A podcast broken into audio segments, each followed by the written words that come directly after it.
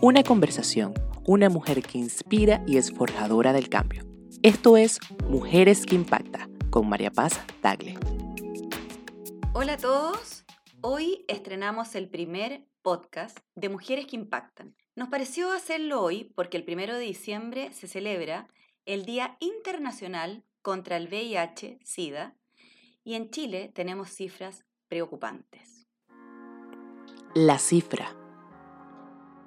El programa conjunto de las Naciones Unidas sobre el VIH-Sida, ONU-SIDA, presentó en julio el reporte mundial sobre el VIH 2019 con datos reportados por los países en el año 2018. De acuerdo con esa información, en Chile hay 71.000 personas que viven con VIH y el 87% de ellos está diagnosticado. Esta fue la cifra del día. Hoy tenemos a una invitada muy importante. Ella es Karen Morales. A Karen la conocimos el año pasado porque fue una de las historias que nos llegó y además quedó como finalista del Premio Mujer Impacta 2019. Karen ha hecho una labor muy bonita. Además la postuló su marido, quien nos confesó en la ficha de postulación que gracias a Karen, él estaba vivo. Además, Karen tiene certificado del Ministerio de Salud para hacer acompañamiento a quienes creen ser portadores del virus y deben hacerse exámenes o para quienes reciben el diagnóstico. Karen, estamos muy contentas de tenerte en este primer podcast. Bienvenida.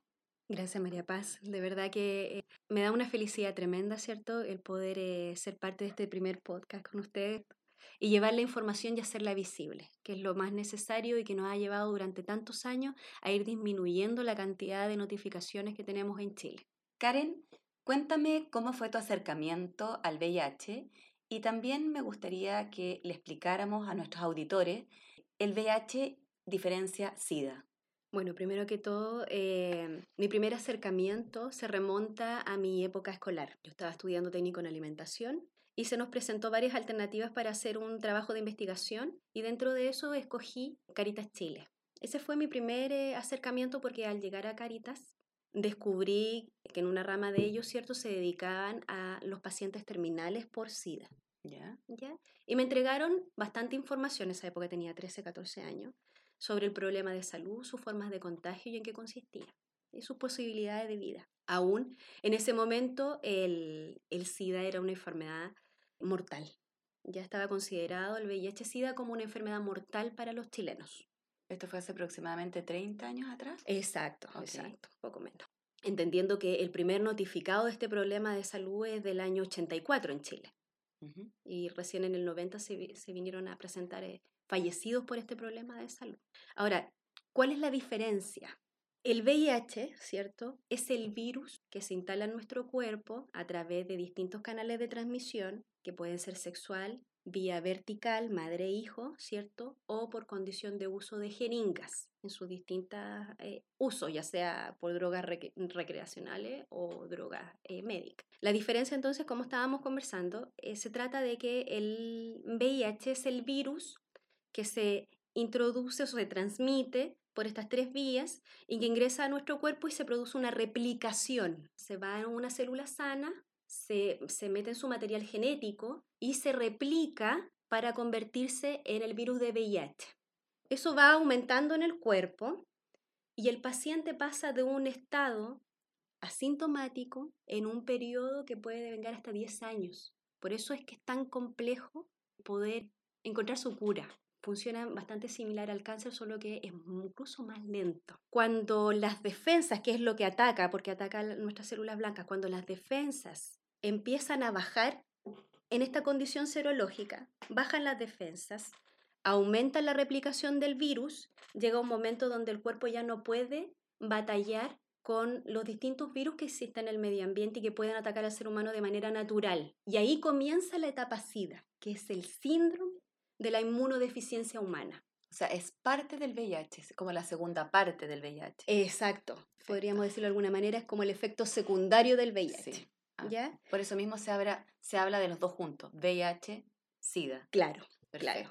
Y es por eso que es tan delicado eh, en la actualidad el que, el que sea visible, el que la persona se autodiagnostique de manera oportuna o lo prevenga, porque una vez adquirido el virus, como pasa este periodo de ventana donde el cuerpo recién reacciona y comienza a replicar el virus y hasta que aparece el primer síntoma, o sea, yo puedo adquirir el virus hoy día, dentro de aproximadamente 30 días mi cuerpo recién va a tener una pequeña reacción que puede pasar hasta por un resfriado, de que hubo una, una necesidad del virus, y después que se manifiesten los primeros problemas de salud, enfermedades oportunistas, etcétera, donde ya mi cuerpo está considerado como inmunodepresión, o sea, ya está, ya está inmunodeprimido y ya puede generar esta resistencia a, a los virus externos, pueden pasar 10 años. Entonces, es, es, eso la complejidad de poder hacer el diagnóstico oportuno.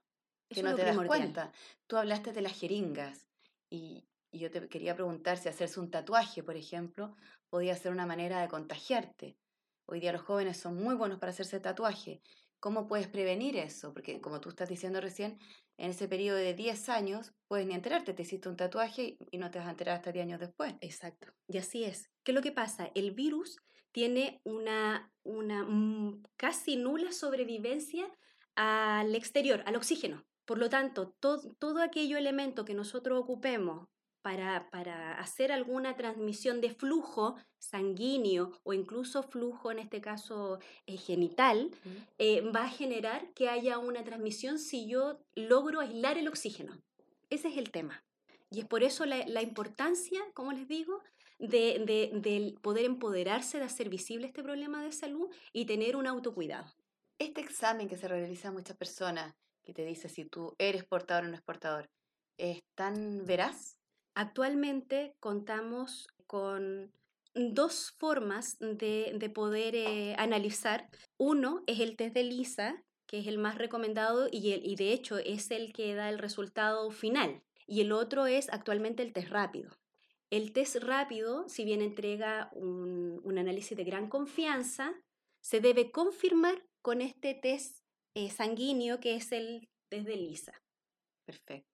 Y es porque tú, como comentaste recién, se demora 10 años en estar incubándose, entonces Exactamente. puede ir cambiando el resultado. Exacto, justamente. Y a, y a medida que ha pasado el tiempo, se ha ido sensibilizando esta muestra, logrando a tal punto de que se logre detectar el virus en menos copias. O sea, voy a retomar, como esto es un proceso donde se replica el virus, para que sea detectado, tiene que en este minuto haber más de 20.000 copias por milímetro de sangre, o milímetro cúbico de sangre, perdón. Habiendo sobre este recuento, el examen me lo va a detectar. Por eso se conoce dos, dos tipos de paciente. Uno, el que tiene el VIH detectable y el otro, el que lo tiene indetectable.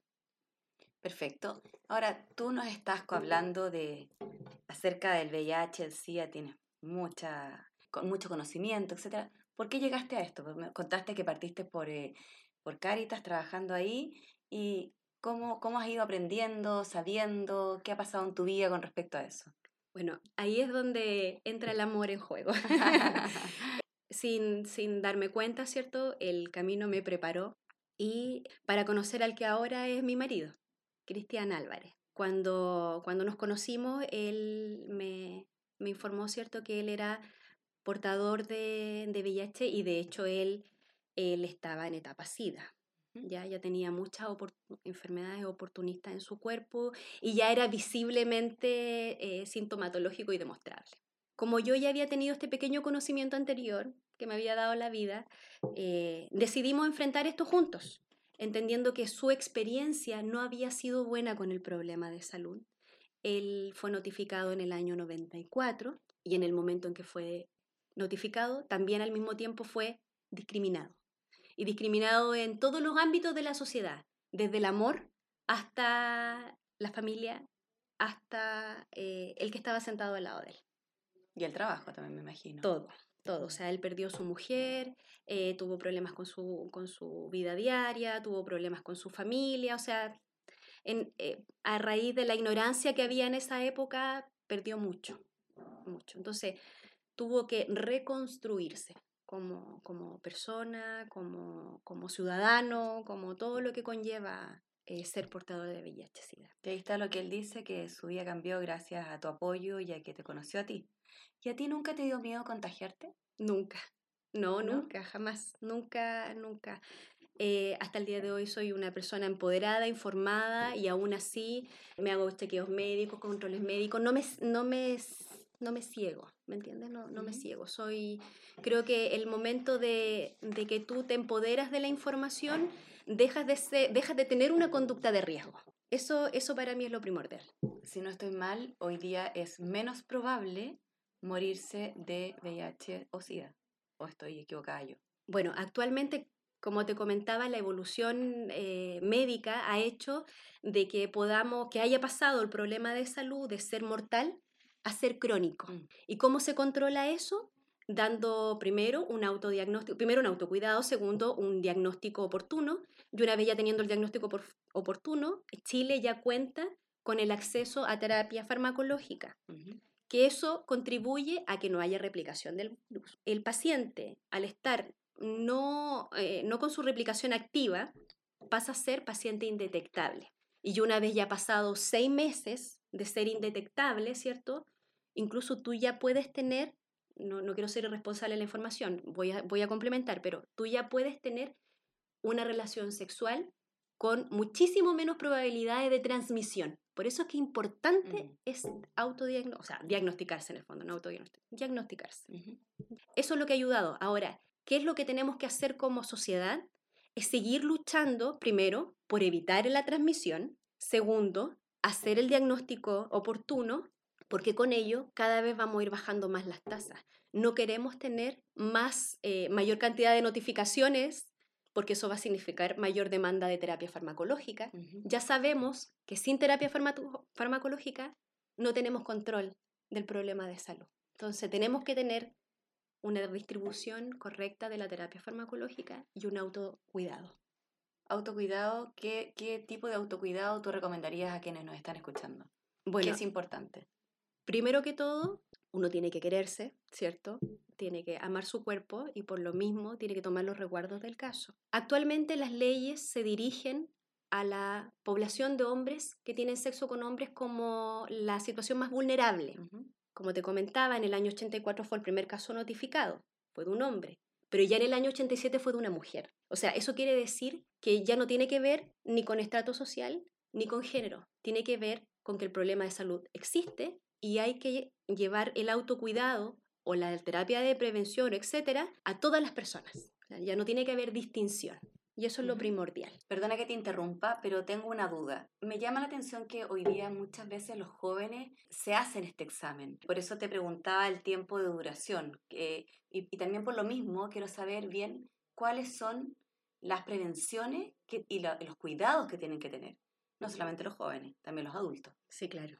Dentro de las alternativas de prevención, primero que todo tenemos el uso del el condón. Te podría decir primero la abstinencia. Okay. Pero hay que ser muy responsable en eso, que sabemos que desde cierta edad, ¿cierto? Hoy por hoy la apertura sexual es de bastante jóvenes, 14, 13 años, hacia arriba. Entonces, no debemos cegarnos y es mejor entregar las alternativas de prevención completa. Una de ellas, como te comentaba, es el condón. El condón no solo te va a ayudar a prevenir la transmisión del VIH-Sida, sino que de un montón de, enfermedades de infección de transmisión sexual. Tenemos la abstinencia sexual, como te lo indicaba. Tenemos también el PrEP. No sé si han oído hablar sobre, sobre el... Cuéntame qué es lo que es el PrEP. El PrEP, de hecho, se hizo una, una norma técnica, ¿cierto?, para poder eh, usarlo en este país, que ya tiene bastante evidencia científica en otros países, considera el uso de una terapia de tenofovir con emtricitabina llamado Truvada, que es una terapia que tú puedes tomar diariamente, es una pastilla. Okay. ¿ya? que uno toma diariamente y que uno asume mediante un programa que ofrece hoy por hoy eh, el sistema de salud, donde tú ingresas y tú indicas, mira, yo voy a estar afecto a conductas de, llámese de riesgo, pero no, no, no me va a bastar solo con el condón. Voy a también tener esta alternativa de la pastilla, que es un antirretroviral, que lo que va a hacer es evitar de que yo adquiera el virus y por ende, o si lo adquiero, que mi, que mi cuerpo no lo replique. Y, y eso es lo que actualmente se está dando mucho auge dentro del sistema de salud, porque la situación está. Como tú bien dijiste, tenemos 71 mil casos. Muchísimo. Dentro de ello, la medicina nos ha hecho avanzar de que el 87% sea en periodo VIH, que eso es muy buena.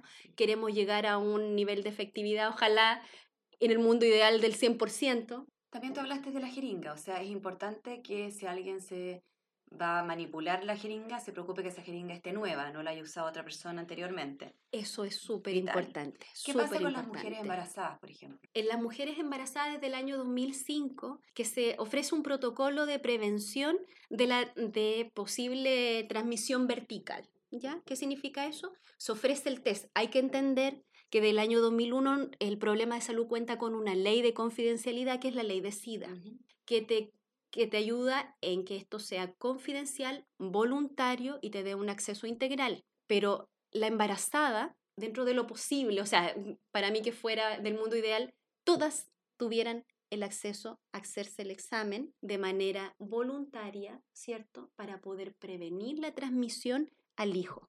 ¿Cómo se previene? Se ofrece también una terapia farmacológica durante el embarazo. No es dañina para el, para el hijo. Claro. Okay. Se controla, se controla y al mismo tiempo, en el momento del parto, se organiza para que sea un parto vía cesárea, no vía parto natural. Eso también disminuye el riesgo de la transmisión. Del 87% de las personas que están diagnosticadas con VIH, ¿cuántos son hombres? ¿Cuántos son mujeres? ¿Adultos mayores? ¿Sabes tú eso? ¿Aproximado? Sí, claro. Bueno, más o menos en la misma proporción está la diferencia entre hombres y mujeres. Estamos hablando sobre un 80% de, de notificados son varones, ¿ya? Lamentablemente ha crecido mucho lo que es la población de adulto mayor. Sí, aunque uno no lo crea. El adulto mayor también eh, ha ido un aumento por esta misma apertura sexual que, ha habido y terapias también que ayudan también a, que haya...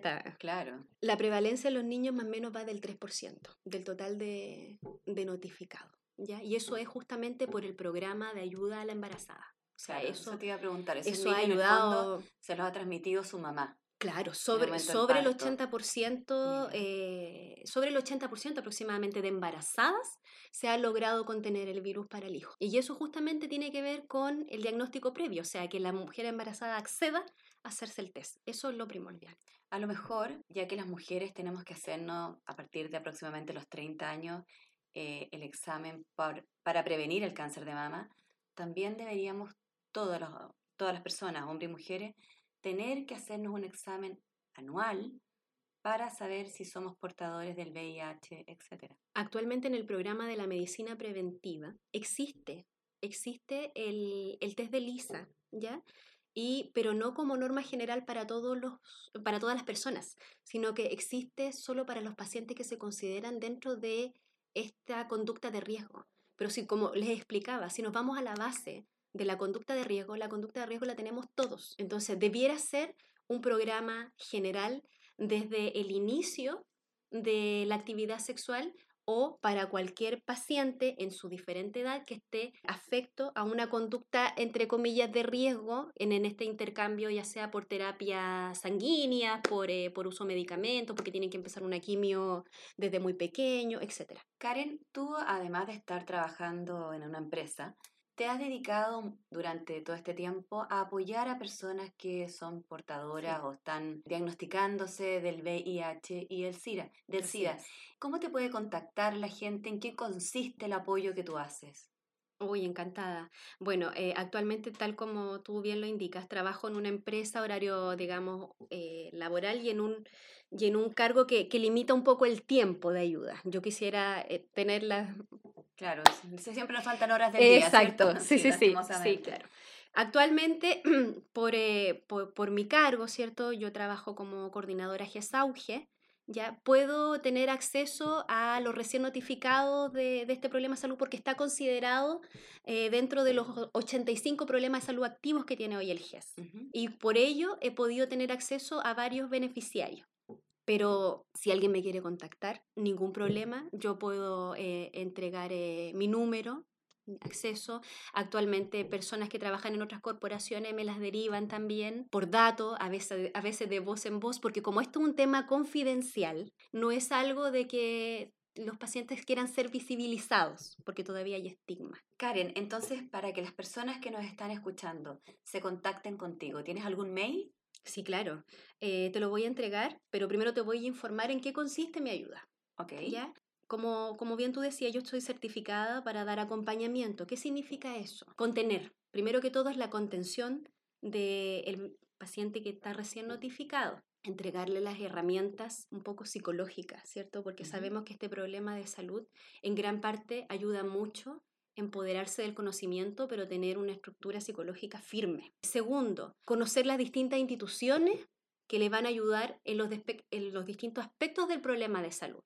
Es decir, ¿dónde tienes que ir? ¿Dónde tienes que ir? Claro, el acceso terapéutico disponible, porque el diagnóstico y el tratamiento eh, médico se lo va a entregar el profesional de salud, pero ¿Son caros la asistencia, actualmente, como te digo, Chile tiene un muy buen sistema, que siempre está afecto a mejoras, pero tiene un muy buen sistema que ha ayudado a muchos beneficiarios y dentro de eso está para el sector eh, público y para el sector privado el GES o el auge, considerado como el problema de salud número 18, ya cuenta con la garantía y un copago garantizado para las personas que no están afectos al sector público FONASA A y B, ya tienen un, un, porcentaje de copago que es bastante asequible, digamos, y que ha ayudado a disminuir la carga financiera del gasto de este problema de salud. Porque sí, la terapia es cara. Estamos hablando del borde entre 500 mil pesos a un millón y medio, dos millones de pesos, solo para la terapia farmacológica, sin contar con la terapia integral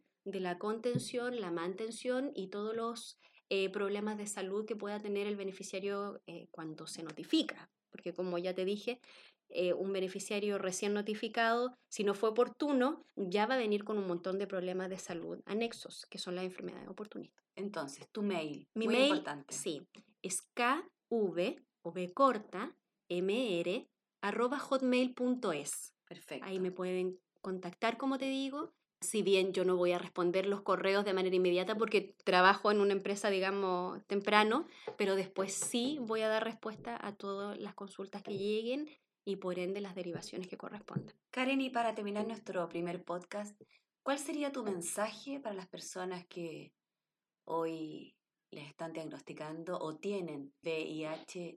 Bueno, primero que todo el mensaje es de esperanza. Es de esperanza, es que no por favor, cuando, cuando reciban su notificación, el mundo no se acaba. Hay alternativas, hay gente que quiere ayudar y eso es lo que hay que mantener. Y eso lo dice Karen, que está con su marido Cristian profundamente enamorado y que su vida no cambió. Diríamos que está mejor que antes. Eso es. Así que para todos los que quieran contactarse con Karen, que les puede ayudar, los puede contener, les puede informar, les puede decir que no hay que tener miedo, por favor escríbanle a kv corta m r arroba hotmail.es. Repito, K de kilo, V corta de vaca, M de mamá, R de radio arroba hotmail.es. Y muchas gracias Karen por estar aquí con nosotros en este primer podcast. Muchas gracias por todo lo que sabes y por todas las personas a las que ya has ayudado y me imagino vas a seguir ayudando. Gracias a ti por este espacio, por hacer más visible esto y cuenta conmigo.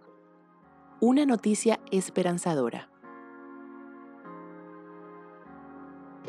Queremos terminar con una noticia que nos llena de esperanza, porque revisando el portal de ONU SIDA, nos encontramos con la información sobre la posible cura de un hombre cero positivo. La noticia dice lo siguiente. Especialistas del University College y del Imperial College de Londres trataron a este hombre de un avanzado linfoma de Hodgkins el año 2016. Para ello, le trasplantaron células madre de un donante que portaba una mutación genética muy extraña. Los investigadores informaron que el VIH que portaba este hombre ha sido indetectable desde que dejó de tomar medicamentos antirretrovirales, esto hace 18 meses. Nuestro mayor sueño es encontrar una cura para el VIH, dijo Michel Sidibé, director ejecutivo de ONU-SIDA.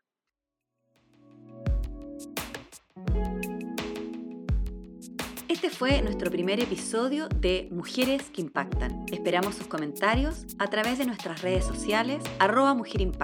Muchas gracias por acompañarnos y estén atentos porque les estaremos informando de nuestro segundo podcast Mujeres que Impactan.